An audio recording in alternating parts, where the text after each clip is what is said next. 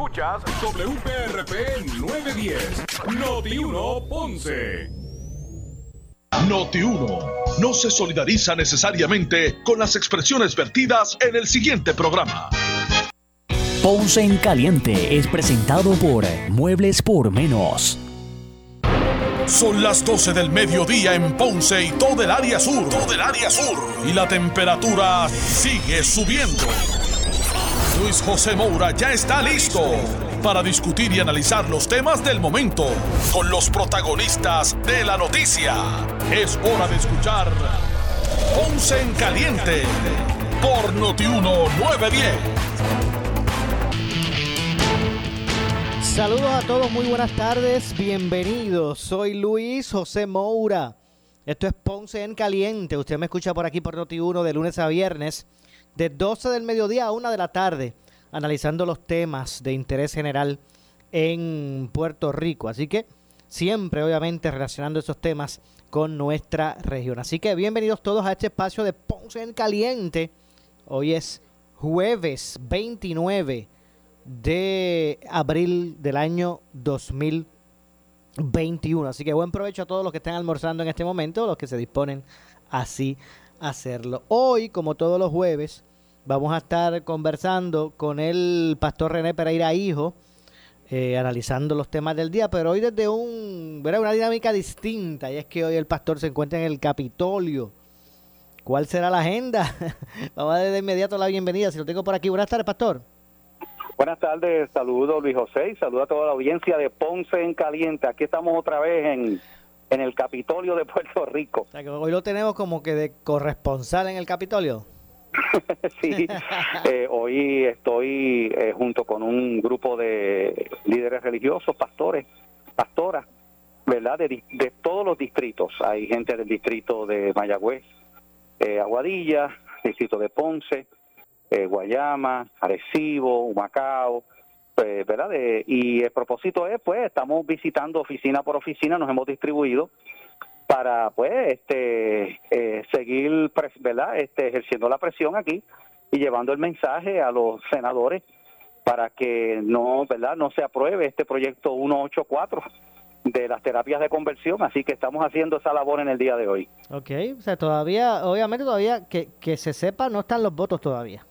No, no, todavía no están los votos y por lo que hemos podido ver, eh, hay una gran cantidad de senadores que, ¿verdad?, que tienen serios reparos con ese proyecto y pues como, como ha trascendido ya en la prensa del país, eh, José Vargas Vidot, quien preside esa comisión y que es eh, autor de esa medida, pues no quiere admitir ningún tipo de enmienda ni cambios a su proyecto, así que yo, ¿verdad? Si, si persiste ese tranque, pues el proyecto sigue detenido en la comisión, o sea, ni siquiera eh, tiene un informe positivo o negativo, simplemente él lo detuvo, él lo, ¿verdad? lo mantuvo fuera para que no baje a votación porque no tiene los votos.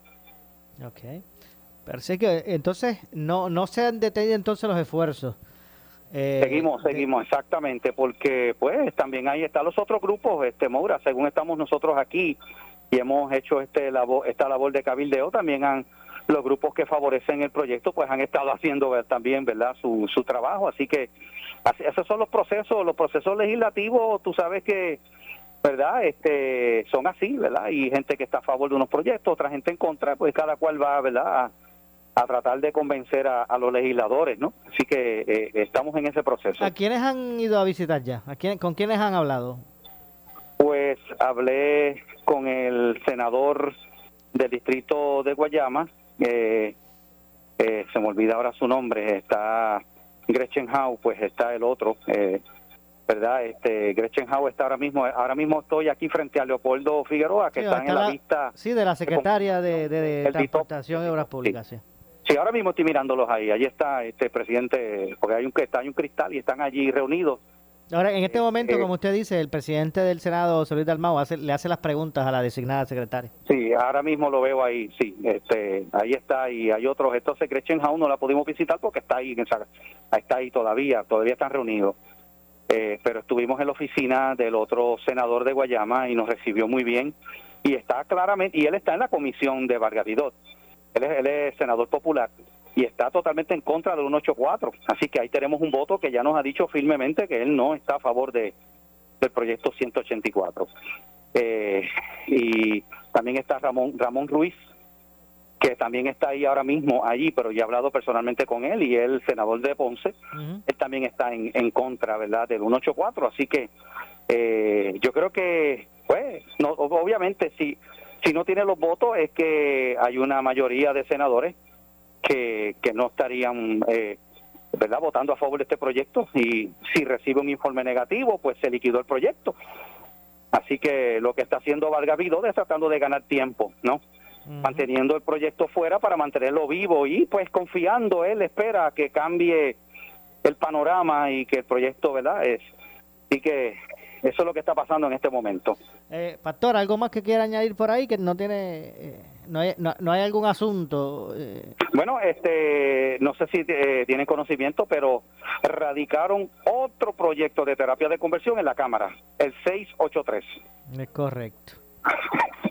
así, que, que, ahora hay otro proyecto, pero ese otro proyecto claramente en su lenguaje deja fuera específicamente todo lo que tenga que ver con lo religioso y pues ese proyecto el problema que tiene es que entonces pues no tiene el aval y han, tronado contra el mismo los, los grupos LGBTQ+, ¿verdad? Ya han dicho que ese proyecto es un proyecto que, ¿verdad? Que no lo que ellos no están de acuerdo, que no lo favorecen Así que pues esa es la, ¿verdad? Esa es la situación.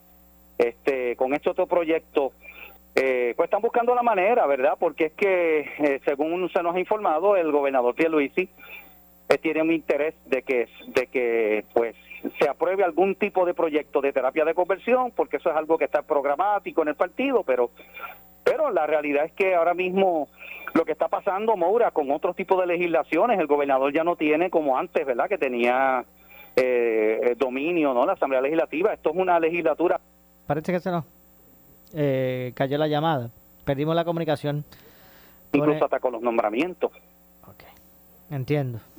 Vamos a ver vamos a ver lo que, ocurre. Bueno, pues eh, muchas gracias, Pastor. Hoy Seguro, aquí, desde, desde el lugar de la acción. Claro, tiene que, tiene que despedirse reportando para Noti Reportando para Noti1 desde el Capitolio.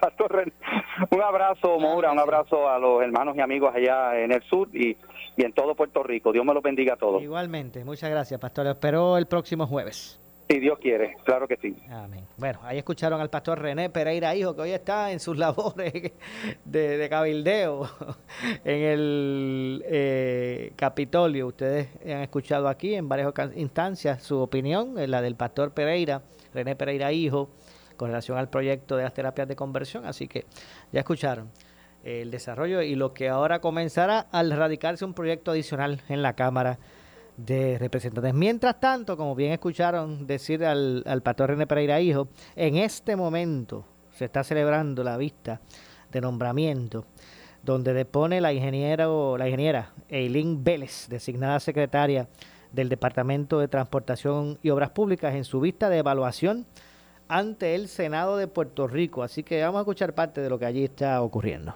Y estamos de acuerdo que lo que ha pasado en, ATM con el transporte marítimo ha trascendido más de 30 años y nosotros tenemos la, el compromiso y la misión y la responsabilidad de resolver este problema de una vez por todas, porque ya eh, no podemos seguir en la excusa de que esto lleva mucho tiempo y esto estaba aquí antes de que yo llegara. En cuanto a las personas que, eh, nuestros hermanos de Vieques y Culebra, nosotros estamos trabajando desde el primer día en resolver esta situación porque no ha sido fácil. Nosotros tenemos una situación donde las embarcaciones están, no, no fueron, no les hicieron el mantenimiento preventivo que requería. Entonces, pues no tenemos redundancia en la flota. Y eso ha sido un problema porque como todo equipo mecánico, si una embarcación requiere mantenimiento o se rompe algo o sale de servicio, necesitábamos poder atender y tener otra embarcación de inmediato disponible para que no se afectara la operación. Eso desgraciadamente o desafortunadamente no lo tenemos disponible todavía. Para atender esto, el gobierno, y esto está eh, también algo que ocurrió antes de que nosotros llegáramos, ya está establecida la alianza público-privada con HMS Ferries eh, y precisamente se hizo porque pues no se había podido eh, lograr, el gobierno había podido lograr establecer esta confiabilidad en el sistema marítimo. Nosotros entendemos y aceptamos que tenemos muchos retos. Hemos llegado, hemos en el corto plazo durante la transición, porque todavía estamos trabajando la transición del contrato, lo que hemos hecho a corto plazo es definitivamente reunirnos con los alcaldes para ver qué podemos atender ahora en lo que, en lo que entra en vigor eh, el operador eh, con la alianza público-privada. Y hemos llegado a unos acuerdos eh, iniciales, ¿no? Hemos, hemos aumentado los, los, itinerarios de viaje, hemos añadido viajes adicionales. En cuanto a Culebra, era injusto que el último viaje era a las dos y media de la tarde, porque entonces, si una persona trabaja en la isla grande, como usted dice, llega al puerto, tiene que llegar a las una y media, dos de la tarde, y entonces pues no tiene mucho tiempo para trabajar, para llegar a su hogar. Pues entonces hemos extendido ese horario de servicio para que puedan salir las embarcaciones más tarde. Eh, también pues estamos instalando monitores y televisores en las áreas de espera porque también pues hay muchas personas que llegan y tienen que esperar mucho rato, pues estamos buscando cómo hacer que esa espera también para ellos sea más cómoda, eh, que puedan entonces tener la protección de las carpas. Ahora, eso es en cuestión de infraestructura. Nosotros también observamos que tenemos cuatro embarcaciones fuera de servicio actualmente porque están en mantenimiento en varadero. Pues entonces para nosotros poder proveerles a ellos una flota más segura y más consistente, pues hemos alquilado a través de la, de la alianza público-privada eh, tres embarcaciones adicionales para carga y pasajeros. Esas embarcaciones van a estar aquí en Puerto Rico eh, comenzando a mediados de mayo después en junio y así sucesivamente vamos a tener esas embarcaciones para poder proveer esa redundancia de la flota. Eh, tenemos unas embarcaciones nuestras, ¿no? que la Isleño, que es carga pesada y, pasajeros, esa va a estar en Puerto Rico también a mediados de mayo para volver a entrar a nuestra flota. Las otras embarcaciones, Santa María, eh, Cayo Largo y, e Isla Bonita, eh, van a estar en Puerto Rico junio y luego agosto y septiembre. Ya ahí esas embarcaciones regresan a la flota. Nuestro compromiso y del nuevo director ejecutivo es que de ahora en adelante nosotros no podemos permitir que el, el, mantenimiento preventivo no pase, porque ese es el problema. Como no teníamos redundancia, utilizábamos las embarcaciones hasta que ya no podían más y se averiaban.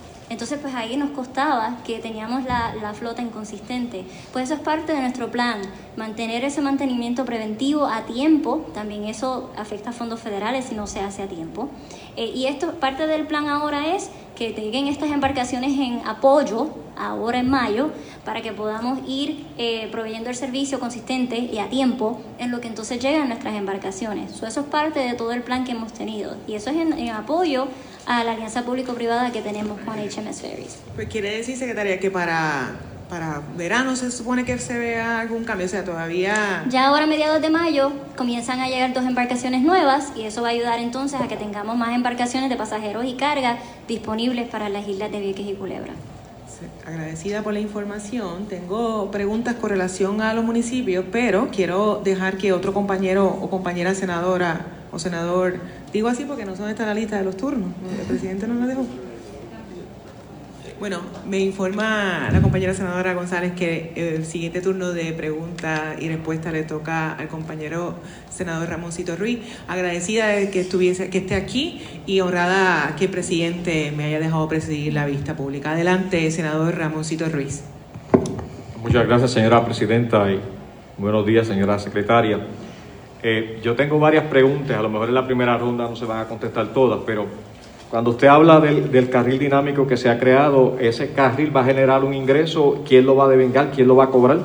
Sí, es alrededor de 6 millones de dólares anuales y es a través de la Autoridad de Carreteras y Transportación. O sea que no va a haber una privatización en ese carril, lo va a administrar la Autoridad de Carreteras. Al momento exactamente no hay una privatización, es Autoridad de Carreteras y Transportación. Lo traigo porque cuando en la Puerto Rico 22 en un momento dado se habló de la privatización con Metropista, se construyó un carril de aceleración, un carril de igual manera de este, antes de completarse la privatización. Y en ese mismo proceso se da el carril que se construyó desde prácticamente del área de Buchanan hasta llegar al área de Toalta.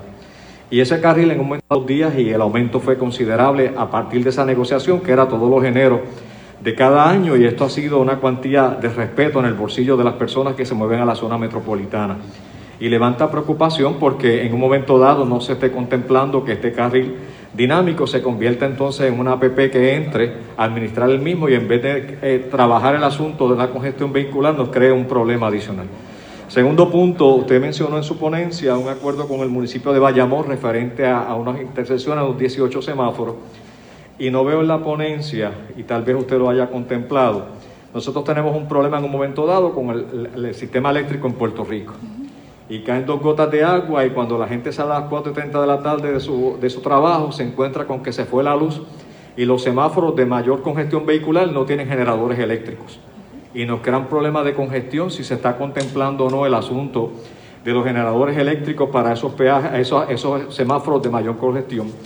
Y de igual forma, para que me pueda contestar ahorita, usted menciona en su ponencia cerca de 316 semáforos que están en, eh, para ser sustituidos y demás. Y a mí me decía esta mañana un ingeniero, si se podría traer la colación, ¿por qué teniendo estructuras que son excelentes de esos semáforos, esas bases que son nuevas, por qué hay que estar continuamente cambiando los stocks de los que aguantan los semáforos? El asunto de los kilómetros en Puerto Rico, que cada dos años, año y medio se ve un cambio, eh, está, están ahí concerniente el kilometraje. Yo he pasado por rutas que en estos momentos se están cambiando los mismos cuando ese dinero se puede utilizar en otras cosas porque están en perfectas condiciones. Y algo bien importante finalmente que usted nos pueda traer.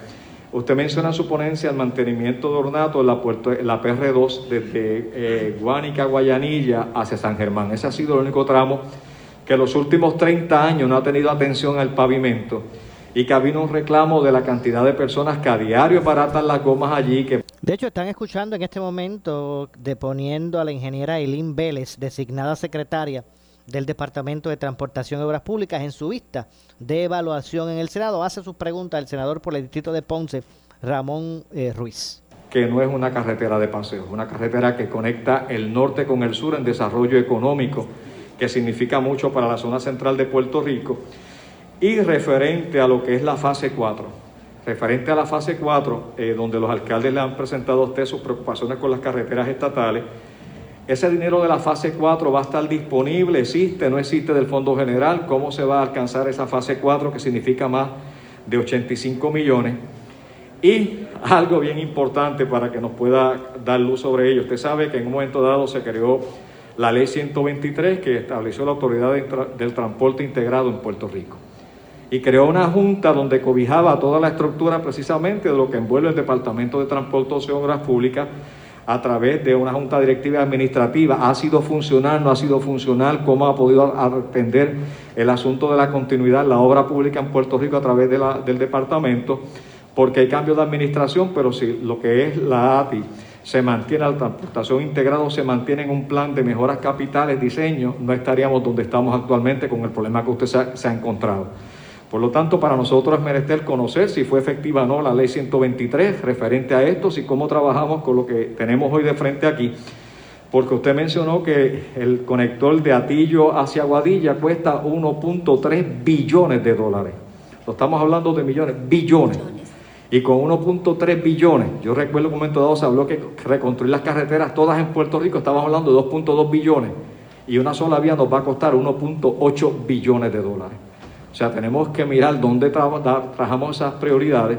De hecho, el señor gobernador cuando juramentó el 2 de enero frente aquí al Capitolio habló de ese proyecto y habló también de la Puerto Rico Día. Esas son mis preguntas por ahora referente a todo lo que envuelve una ponencia completa que usted ha traído aquí. Mis respetos y admiración por el trabajo que ha hecho por el reclamo que le hemos hecho a usted referente a las vías y igual al señor Freddy Santiago, que ha dicho presente en diferentes actividades, sobre el reclamo porque cuando alguien empieza a trabajar, no piensa en la casa, lo primero que piensa es un vehículo para llegar a su trabajo. Y se paga un malvete y se paga un sello de inspección para que las carreteras en nuestro país estén en condiciones. Muchas gracias, señora secretaria. Eh, Adelante, secretaria. Sí, eh, senadora, apunté bastante, pero me llegó el bolígrafo hace un rato, así que si se me olvida algo, me recuerda. Adelante. Vamos a empezar eh, quizás entonces de abajo hacia arriba. En cuanto al transporte colectivo, yo estoy de acuerdo. Nosotros en Puerto Rico, y, precisamente es una de nuestras prioridades, es mejorar el transporte colectivo eh, no solamente en el área metropolitana, en toda la isla. Claro que eso lleva una, unos estudios y una inversión millonaria, pero sí eh, estamos de acuerdo que deberíamos extender ese, ese sistema de transporte colectivo y que se unifique, ¿no? que sea integrado. Eh, al yo utilizar la AMA y, utilizarla y, utilizarla para llegar al tren y luego llegar a las diferentes estaciones, eh, noté que el sistema sí está funcionando. Ha habido unas bajas eh, debido al COVID y pues que las escuelas no están eh, operando, que las personas están trabajando desde las casas. Eso sí ha habido una reducción. Pero muchas de las cosas que identifiqué es que nosotros tenemos que orientar al, al, ciudadano de dónde está la parada, hacia dónde te va a conectar esa parada de la AMA, cómo te puedes conectar con el tren, los horarios, la información. eso está de parte de nosotros, un nuevo programa para mejorar la infraestructura de dónde va a estar la persona tomando la guagua y cuál es la información que le estamos dando al, al, ciudadano para que sepa hacia dónde va a ir y si puede contar con el tiene que contar con el sistema que llegue y se vaya a tiempo. Una aplicación para que tú puedas ver tiempo real dónde está la guagua, cuándo viene, hacia dónde, cuánto me cuesta. Así que todo esto es parte de, de mejoras que estamos haciendo al sistema. Sí, quería mencionarle eso porque para mí al utilizar eh, la transportación colectiva vi que había muchas necesidades de comunicación al que está utilizando el servicio. Entonces, en cuanto a la PR22, eh, sí es un proyecto que obviamente son 46, 47 kilómetros de carretera este, y es una inversión billonaria. También hay unas áreas eh, sensibles ¿no? en ambiental que hacen que el estudio ambiental, declaración de impacto ambiental, sean también inversiones millonarias. Así que definitivamente tenemos que verlo como un sistema ¿no? de, de la extensión de nuestro sistema de, vías estatales de la isla. También yo estoy en total de, acuer eh, eh, de acuerdo con usted que si nosotros hacemos una inversión millonaria, billonaria, la inversión que sea en nuestras carreteras, no podemos simplemente crear grandes obras y entonces a 5, 6, 10, a 5, 10, 12, 15 años, nunca planificamos cuál iba a ser ese mantenimiento continuo de esa carretera. Y hay, hay dinero federal para preservación de carreteras, que nosotros quizás no hemos aprovechado, pero debemos, porque si construimos una, una infraestructura de una carretera como la PR22, la 10, la 5, eh, nuestro compromiso es que venga con un, un, sistema, un sistema, un programa de mantenimiento preventivo, preservación, para que nos extienda la vida del pavimento y no nos ocurra lo que nos está pasando, que nuestras vías pues no duran lo que deberían durar porque no estamos dando ese mantenimiento. Así que esto tiene que ir mano a mano de cualquier eh, carretera nueva o extensión que nosotros construyamos. Entonces, en la ley 123 de ATI, eh, quería comentarle que una de las, eh, una de las eh, encomiendas que tenemos es que ATI sea lo que se propuso, que es la 123, porque nosotros tenemos, ATI tiene que tener un equipo técnico, un personal de carrera técnico dentro de ese componente para que entonces se complete lo que era la ley 123. esto actualmente lo estamos trabajando. La Junta sí está operante, y va a comenzar a tener sus reuniones regulares, es algo que tenemos que trabajar porque no habían estado este, eh, reuniéndose. Pero sí es uno de los trabajos que estamos ahora mismo eh, organizando para que eso se haga ya constante y que siga entonces operando. Hablamos de los semáforos. En cuanto a los semáforos, la idea es unificar y, ser consistente en nuestro equipo. Como nos pasó en la AMA, tenemos guaguas que son de un manufacturero, otra de otra. Entonces, cuando vamos a dar mantenimiento o, vamos a arreglarlas por alguna avería, pues no tenemos piezas porque son todas de diferentes manufactureros y diferentes, este, bueno, diferentes equipos, diferentes sistemas. En los semáforos nos pasa igual. So, la idea aquí tiene que ser unificar y que tengamos una, una infraestructura de semáforos, un equipo consistente, porque entonces si se nos daña un semáforo en intersección 54 de Guayama, que yo sé que la senadora conoce muy bien, o en Glenview, en Ponce, que ha sido un problema que hemos tenido constantemente en estos pasados tres años. Sí, pues la idea es que si nosotros tenemos esta consistencia en el equipo de los semáforos, entonces no va a ser tan difícil y se va a tardar tanto tiempo nuestro equipo en ir a hacer reparaciones porque tenemos entonces consistencia en nuestra infraestructura de los semáforos. Actualmente no es así. Tenemos gabinetes y semáforos y luces y todo es distinto, nada está unificado, nada está consistente.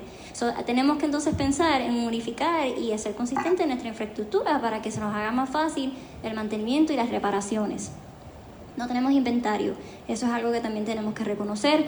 En el plan en el, en el, en el presupuesto nuevo del nuevo año, del 2022, eh, nosotros responsablemente añadimos una partida para tener ese presupuesto disponible para reparación y mejora de los semáforos, porque no teníamos ese, ese presupuesto disponible. En cuanto a la PR10, quedan cuatro tramos por completar hay dos tramos que están listos en diseño para salir a subasta, hay un tramo en 35% y un tramo que está ahora para comenzar estudios este, de suelos. Bueno, vamos a hacer la pausa, continuamos más adelante escuchando esta vista de confirmación de la secretaria del Departamento de Transportación y, y Obras Públicas. Pausamos y regresamos. En 9 le echamos más leña al fuego en Ponce en Caliente por Notiuno 910.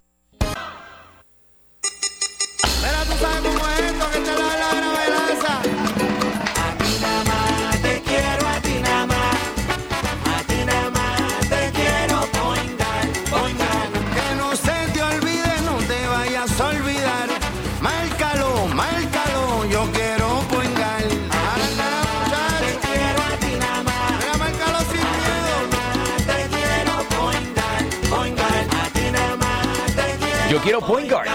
Muchacho. ¿Qué buscas? Muebles en seres o matrices. Muebles por menos lo tiene. Sin necesidad de crédito y con pagos mensuales bajísimos. Una gran cantidad de mercancía lista para entrega inmediata. Gabinetes en PVC, alacenas y barras para que tu cocina se vea nítida. Además, salas, cuartos y comedores. A precios que le gustan a tu bolsillo. Échale un vistazo a lo nuevo en Muebles por Menos. Salinas Villalba y Ponce. Carretera 14 frente al cementerio. Visita su página de internet. Por su calidad de servicio. Por su conveniente horario. Así es el Laboratorio Clínico Profesional Emanuel, siempre brindándote un servicio de excelencia con tecnología precisa y avanzada para un resultado confiable. Un laboratorio completo. Y los resultados los recibo rápido y hasta por email. Con servicio a industrias y también a domicilio. Haz de Laboratorio Clínico Profesional Emanuel tu laboratorio de confianza. Ese es el mío. Y el mío también. En Juana Díaz, llámenos al 260-5504 o al 580-0080. Llega Noti1, un concepto más de pueblo de todo el sur y centro de Puerto Rico, con información de los pueblos, sus costumbres y tradiciones, anécdotas, fechas importantes, entrevistas con alcaldes, historiadores y más en De aquí para el pueblo, sábados de 3 pm a 5 pm por Noti1 910, con la animación de es Bori, con su fogosidad y eficacia, de aquí para el pueblo, aflorando lo mejor de tu pueblo, te va a gustar. Si tienes 40 años o más, la prevención es lo más importante para evitar el cáncer de colon, esófago o estómago. En Advanced Endoscopy Center, el único centro de endoscopía ambulatoria acreditado en Puerto Rico, en Ponce Bypass, el doctor Álvaro Raymondé, gastroenterólogo por Certify, cuentan con los equipos más avanzados, incluyendo ultrasonido endoscópico, para la detección temprana de lesiones que pueden desarrollarse en cáncer de colon, esófago, estómago y también cáncer de páncreas. Llámanos al 843-1129. Sea desayunando unos ricos pancakes. O saboreando un bagel con preservas de uva. Mmm. Con un rico café con leche. O una nutritiva merienda. Qué rico, esto está brutal. En el almuerzo. Niños, a comer. O en una cena familiar. ¿Cómo te fue en la escuela hoy? Me fue bien hoy. ¿Sí? Pásalo rico con Borden.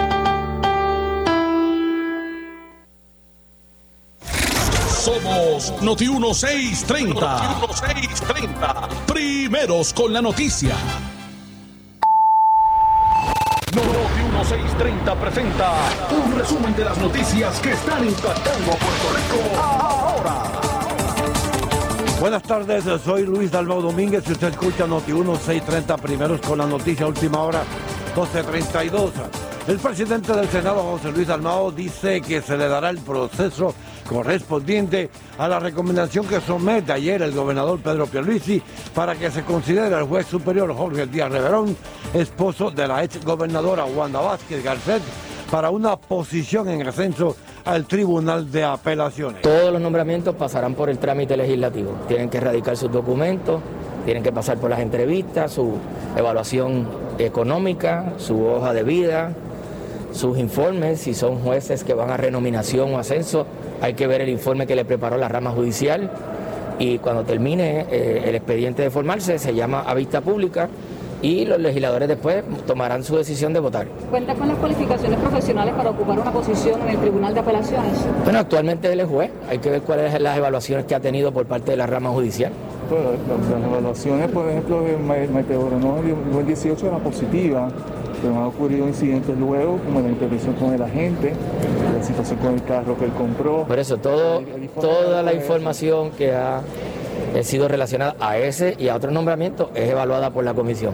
En la comisión tenemos personal de entrevista, tenemos psicólogos, tenemos CPA, tenemos abogados, toda esa información se recopila y la, los técnicos de la comisión nos dan un informe a nosotros que yo primero comparto con el caucus y después lo llevo al pleno de la comisión de nombramiento. Noti una última hora 12.33. Mientras el ex gobernador del Partido Popular Democrático Alejandro García considera en el programa Sin Miedo que el gobernador le dio una zancadilla al caucus senatorial del PNP si no le informó sobre su decisión de nominar al esposo de la ex gobernadora Wanda Vázquez como juez de, la, de apelaciones. Yo creo que si el gobernador no habló con su caucus del Senado, pues entonces eso sí es un problema porque, porque es un nombramiento que se, ha- que se podía prever controversial, ¿verdad? Eh, y está mandando para allá a, los, a sus senadores a defender a sus nombra- no- nominados, por supuesto, ¿verdad? Él lo- yo como gobernador partí de la premisa de que mis senadores iban a, a defender a mis nominados y que el PNP era posible que, que criticara a alguno, ¿verdad? Casi todos fueron unánimes. Ah, ah, de hecho, yo hice que yo recuerde el único nombramiento de la Corte Suprema que se ha hecho por unanimidad en dec si, no en la historia en décadas, que es Ángel Colón. En cuanto a lo- al trato amable, me parece que el, presidente del Partido Popular tiene razón. O sea, lo, lo cortés no quita lo valiente. Eh, uno puede ser cortés y puede a la, misma vez mantener sus posiciones con- con firmeza. ¿Verdad? Y yo creo que la frase que aplica aquí es lo cortés, no quita lo valiente. Si la conferencia legislativa del Partido Popular eh, eh, tiene eh, a, a su, a su haber criticar al, a alguno de los miembros al presidente del Partido Popular por eso, pues yo quiero que revalúen el historial de las veces que hemos ganado las elecciones. No ha sido con insultos. Yo, yo tengo eh, orgullo nunca haber eh, eh, eh, hecho una expresión insultante. Y finalmente el alcalde de Isabela, Miguel Méndez, dice en el programa Pelota Dura que acelera los trabajos de reparación de carreteras y mantenimiento de obras municipales, incluyendo la Casa Alcaldía. Intervienen Ferdinand Pérez y Carlos Mercader. ¿Cómo está Isabela? Pues mire, gracias a Dios, ¿verdad? Eh, trabajando duro, un buen equipo de trabajo. Hemos comenzado a, a darle bien fuerte a lo que son el mantenimiento de nuestras carreteras, facilidades municipales y obviamente eh, presentándole al Policía de los servicios que dejaron de darse eh, por algún tiempo por el gobierno central, como por ejemplo el registro demográfico que logramos volver a, a traerlo nuevamente a, a Isabela. Eh, y ahora estamos en el proceso de sacar toda la subasta eh, para comenzar la remodelación de las facilidades afectadas por el huracán María eh, y pues, el pueblo pueda ver de nuevo eh, sus facilidades abiertas. Alcalde, estaba abandonado Isabela, cuando usted lo cogió, estaba abandonado. Sí, había mu- mucha dejadez en el municipio, eh, cosas sencillas que se habían dejado de hacer, eh, como el talado de las avenidas, eh, mantenimiento de facilidades recreativas, pintura en las áreas comunes, así que inclusive la casa alcaldía la estamos remodelando, había, había dejadez más que otra cosa. Noti 1, última hora, 12.37. Le echamos más leña al fuego en Ponce en Caliente por Notiuno 910. Mamá, lo merece todo. Obsequia la comodidad y muchas horas de descanso con la fábrica de matres Global.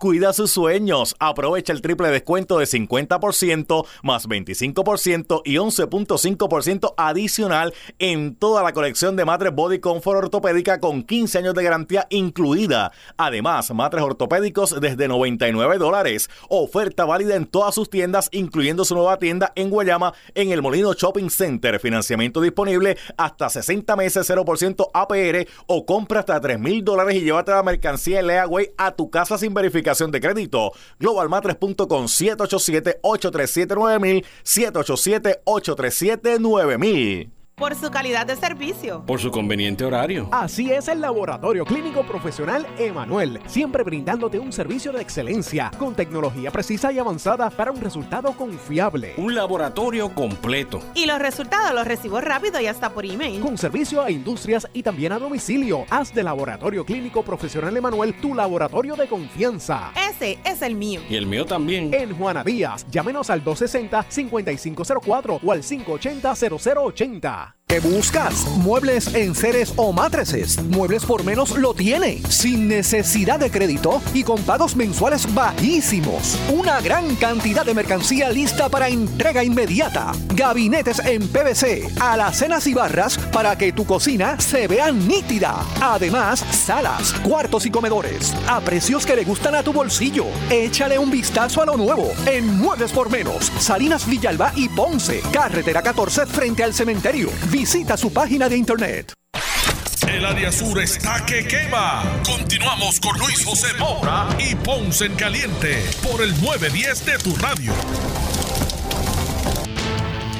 Bueno, estamos de regreso. Soy Luis José Moura. Esto es Ponce en Caliente. Usted me escucha por aquí por Noti1 de lunes a viernes. De 12 del mediodía a 1 de la tarde, analizando los temas de interés general en Puerto Rico. Siempre relacionando los mismos con nuestra región. Vamos a continuar escuchando. En este momento se está celebrando en el León, Salón de Audiencias del Senado de Puerto Rico, la vista donde eh, comparece la designada secretaria del Departamento de Transportación y Obras Públicas, la ingeniera Eileen Vélez, en su vista de evaluación hoy en este momento. Así que vamos a pasar a escuchar el desarrollo de la misma. Entonces, hacer la construcción. Este, en cuanto a los municipios de Jayuya, nosotros estamos trabajando aún con el municipio, con el, con el, representante de los fondos federales, para poder entonces establecer un plan con COR 3, ir a donde FEMA, para ver si todavía hay oportunidad para presentar, mira, esto fue lo que se quedó, ¿por qué fue que no se identificaron? Pues eso tenemos que verificar con estas personas que están ya eh, encargadas de los fondos federales, porque nosotros vemos la necesidad.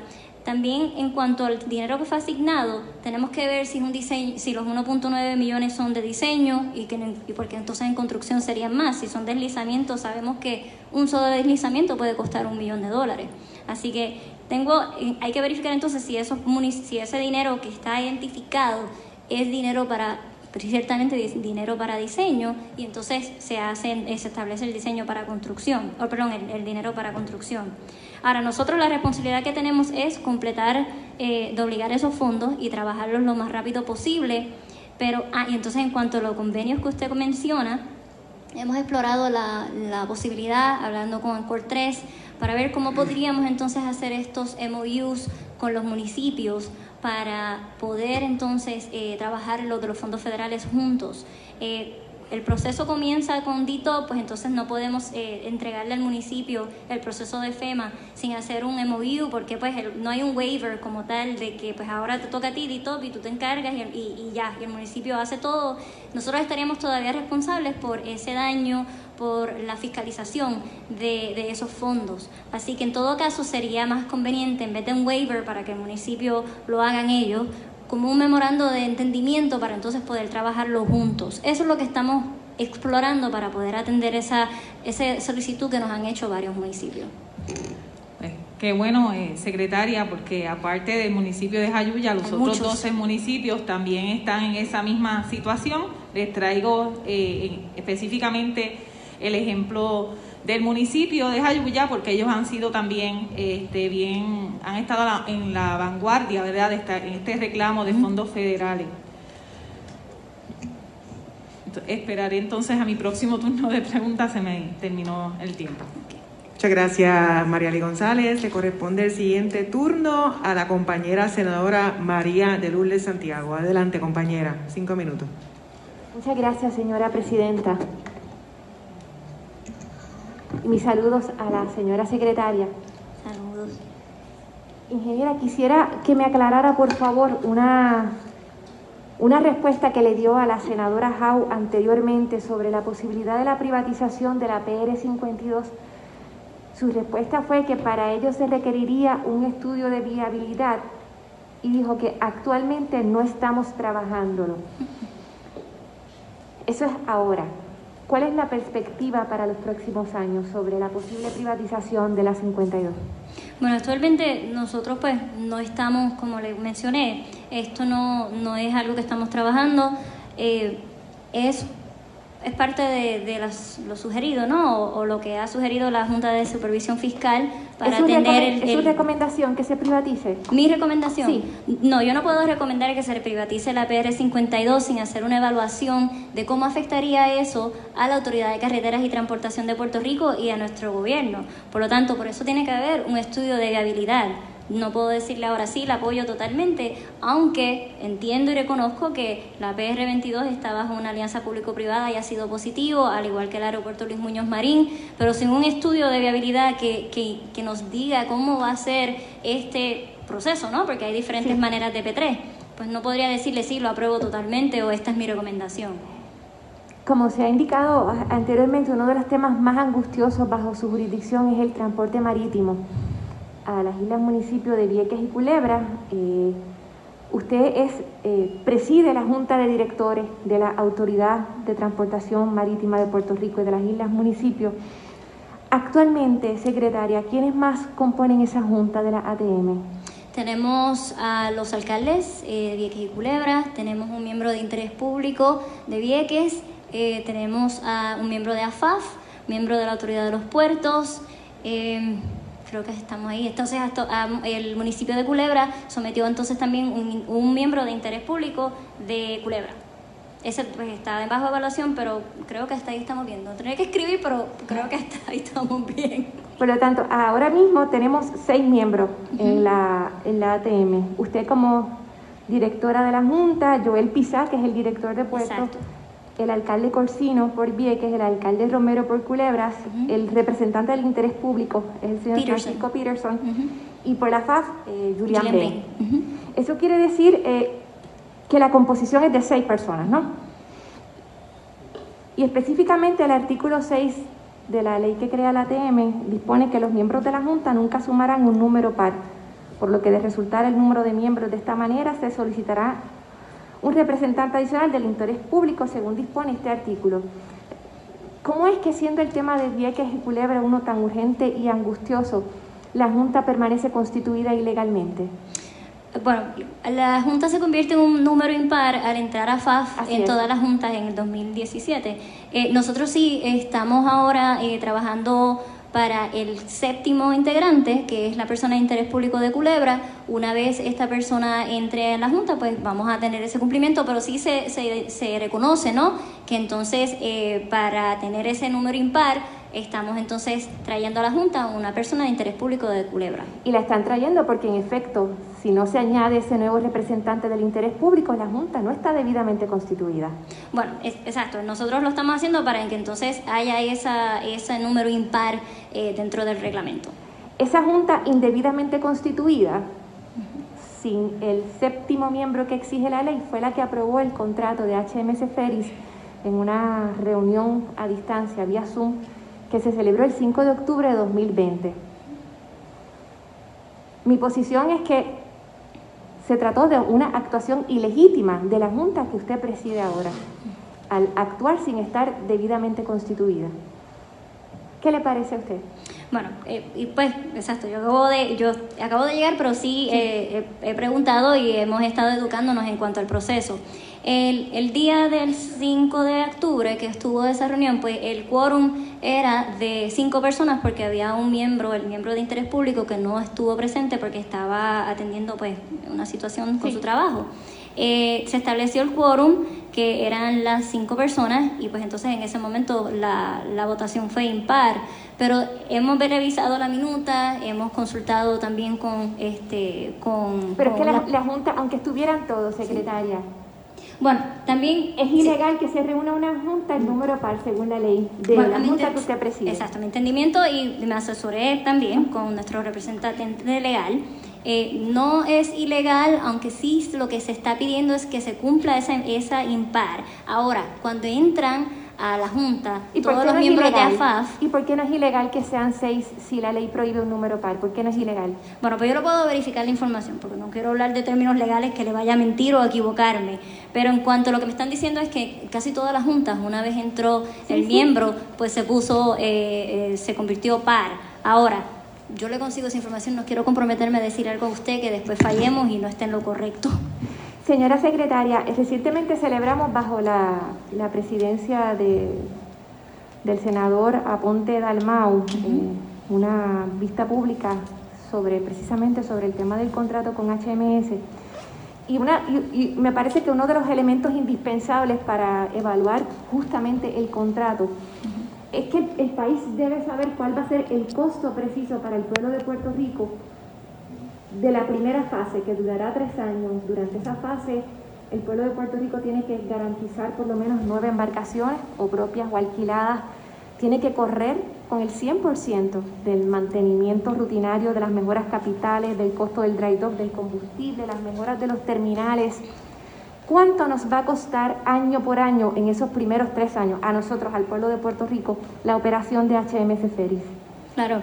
Eh, bueno, los detalles de todo ese contrato pues varían porque la transición sí dura tres años. Estamos adelantando esa transición eh, para que pues podamos comenzar con el servicio más rápido y poder atender las necesidades de transporte.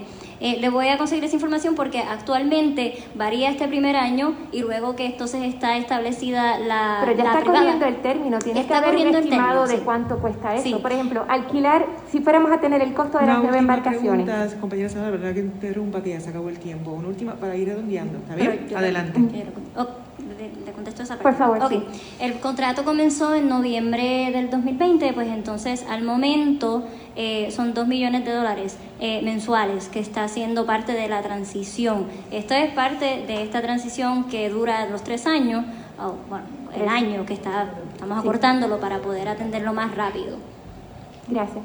Muchas gracias, compañera senadora María Lourdes Santiago. Le corresponde el próximo turno de preguntas y respuestas al compañero senador Javier Aponte Dalmau. Adelante, compañero. Muy buenos días, secretaria. Buenos días. Quiero felicitarle, entre otras cosas, todas las peticiones que le hemos hecho hasta ahora. Siempre ha estado en su total disposición y que la Valdoriotti de Castro ya luce de manera distinta y los turistas pueden tener otra experiencia en Puerto Rico. Así es. Vengo a hablar del detalle de usted como directora, a su vez también de la, de la ATM.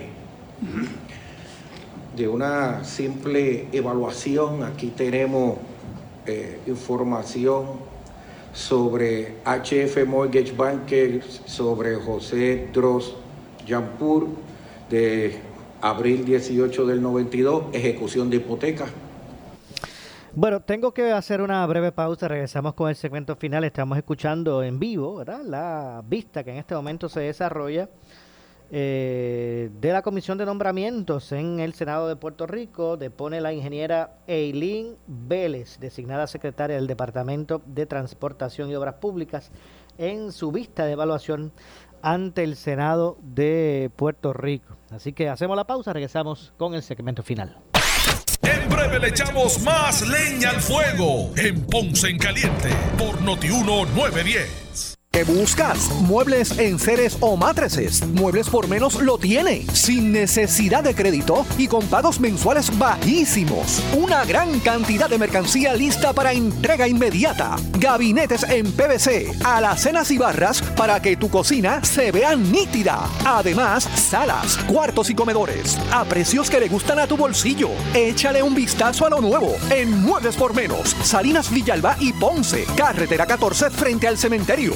Visita su página de internet. Por su calidad de servicio. Por su conveniente horario. Así es el Laboratorio Clínico Profesional Emanuel, siempre brindándote un servicio de excelencia con tecnología precisa y avanzada para un resultado confiable. Un laboratorio completo. Y los resultados los recibo rápido y hasta por email. Con servicio a industrias y también a domicilio. Haz de Laboratorio Clínico Profesional Emanuel tu laboratorio de confianza. Ese es el mío. Y el mío también. En Juana Díaz, llámenos al 260-5504 o al 580-0080. Mamá, lo merece todo. Obsequia la comodidad y muchas horas de descanso con la fábrica de matres Global. Cuida sus sueños. Aprovecha el triple descuento de 50% más 25% y 11.5% adicional en toda la colección de matres Body Comfort ortopédica con 15 años de garantía incluida. Además, matres ortopédicos desde 99 dólares. Oferta válida en todas sus tiendas, incluyendo su nueva tienda en Guayama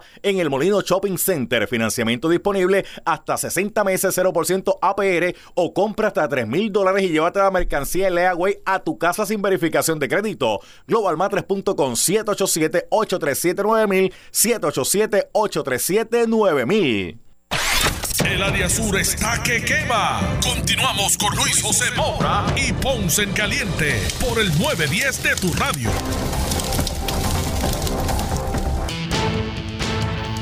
Bueno, estamos de regreso. Ya en nuestro segmento final soy Luis José Moura. Esto es Ponce en Caliente, de lunes a viernes a las 12 del mediodía, por aquí por Noti1. Vamos a continuar escuchando la parte final de esta vista pública de la Comisión de Nombramientos en el Senado de Puerto Rico, que atiende eh, o evalúa eh, a la designada eh, ingeniera Eileen Vélez, a la, secretaria del Departamento de Transportación y Obras Públicas. Escuchemos. Bueno, el señor Jorge Dross fue uno de los candidatos que se entrevistaron para entonces asumir el puesto de director ejecutivo. Eh, la, siendo esto una corporación pública, pues nosotros eh, teníamos varios candidatos, el señor gobernador hizo su recomendación, que fue la del señor Jorge Dross, porque cumplía todas las cualificaciones que necesitábamos para operar efectivamente ATM debido a toda su experiencia en, en gerencia y operaciones marítimas. Estamos buscando la mejor persona con estas cualificaciones para poder mejorar el sistema de ATM. Ahora, dentro de lo que sí se hace para este tipo de posición es que se hace un background check del Departamento de Justicia. Ese background check salió negativo, él no tiene ninguna eh, situación legal criminal, por lo tanto, eh, no es una demanda, o sea, las demandas no aparecen ahí, lo que aparece es un estado criminal o un, o un problema legal, ¿no? Federal o estatal. Actualmente eso no existe. Le nombraron tres. Sí, pero eso es una demanda, no es un caso legal federal o una sentencia. Él, bajo lo que nos está presentando el Departamento de Justicia, eso se presume inocencia. Ahora, señor senador, si el tribunal cambia esa posición, entonces yo, como presidenta de la Junta y secretaria del Departamento de Transportación, pues presumo otra posición y se evalúa y entonces se toma una, de, una, una decisión para que entonces todo sea claro y conjunto con la ley. Ahora, actualmente el señor Dross eh, no tiene un récord criminal debajo del Departamento de Justicia, lo que por mí, eh, no, por, por, responsabilidad, ¿no? en cuanto a, a, lo que está estipulando la ley, no hay razón por la cual nosotros saquemos del cargo al señor se, Dross. Secretaria, secretaria. Sí. Los bailos de la ATM uh -huh. establece que se tienen que cumplir en su artículo 7, sección A, su página 6 y 7, dispone que se reportará a la Junta de Directores y antes de que se pueda ejercer las funciones y deberes de dicho cargo, el director deberá obtener la aprobación de la Junta de Directores. Esta persona no ha tenido la aprobación de la Junta de Directores, tiene una notificación, un email enviado. Todas las actuaciones que está haciendo hoy el señor Dross son nulas a Benicio porque no ha cumplido con el trámite administrativo el sueldo hoy. Y, y, no es que esta persona haya sido enjuiciada criminalmente. Esta persona admitió unos hechos de haber vendido una propiedad ilegalmente en contra de una orden del Tribunal Federal. O sea, esa es la persona que puede tener la confianza del pueblo de administrar fondos federales y fondos públicos de este país. Y que usted lo juramentó en tres días. Fue suficiente la recomendación que le enviaron a usted como para nombrar a esta persona con este pedigrí. Bueno, lamentablemente se nos ha acabado el tiempo. Tenemos que despedirnos. Soy Luis José Moura, esto es Ponce en Caliente. Regreso mañana a las 12 del mediodía con más. Pero usted no se retire, que tras la pausa el programa Ante la Justicia, licenciado Eddie López Serrano, junto a el ex juez Ferdinand Mercado y el ex jefe de fiscales José Capó, analiza, mire, las multas del aeropuerto. No se retiren, Noti1 continúa. Cliente fue traído a ustedes por Muebles por Menos. Escuchas WPRP 910, Noti1 Ponce. Noti1 no se solidariza necesariamente con las expresiones vertidas en el siguiente programa.